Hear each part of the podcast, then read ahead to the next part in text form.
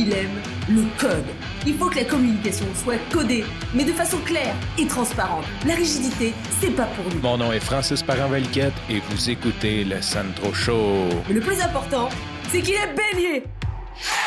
Aujourd'hui, je te parle d'un podcast qui n'existe pas et d'un sujet dont je ne suis pas personnellement impliqué dedans, mais je pense que ça vaut la peine de réfléchir et si on peut aider tous ensemble à faire de ce podcast un succès, ça serait vraiment cool.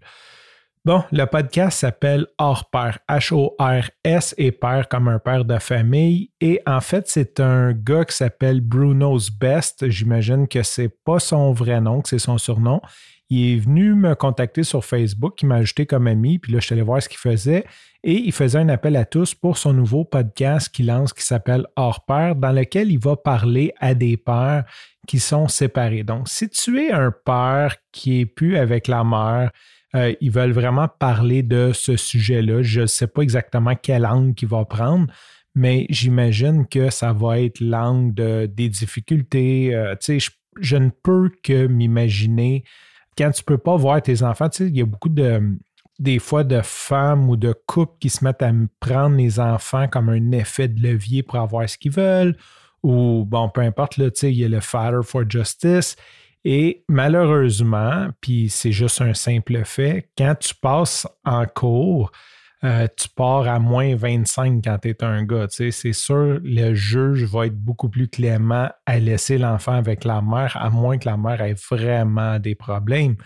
Fait que c'est, ça difficile de faire valoir ses droits. Je ne sais pas si tu te souviens, il y a comme en 2000, le début 2000, il y avait Father for Justice. À l'époque, c'était loin de me toucher comme cause, mais eux barraient le pont une fois par semaine euh, pour manifester justement cette cause-là.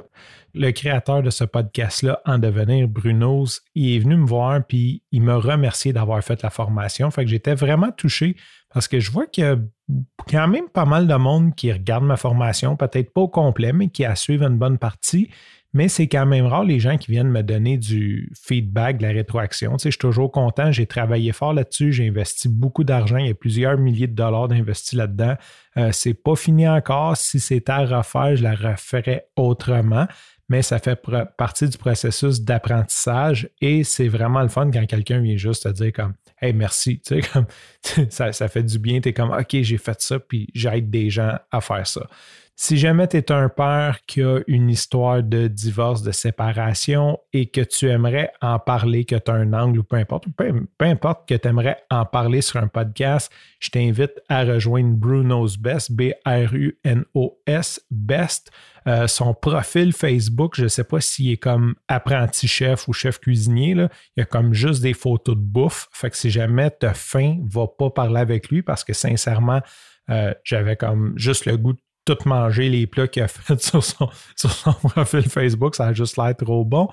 Fait que tu peux aller y parler ou sinon viens tout simplement me voir, je te mettrai en contact avec. Je suis certain que ça va faire un super bon podcast. Sur ce, je te remercie pour ton écoute. Je te dis à demain et bye bye.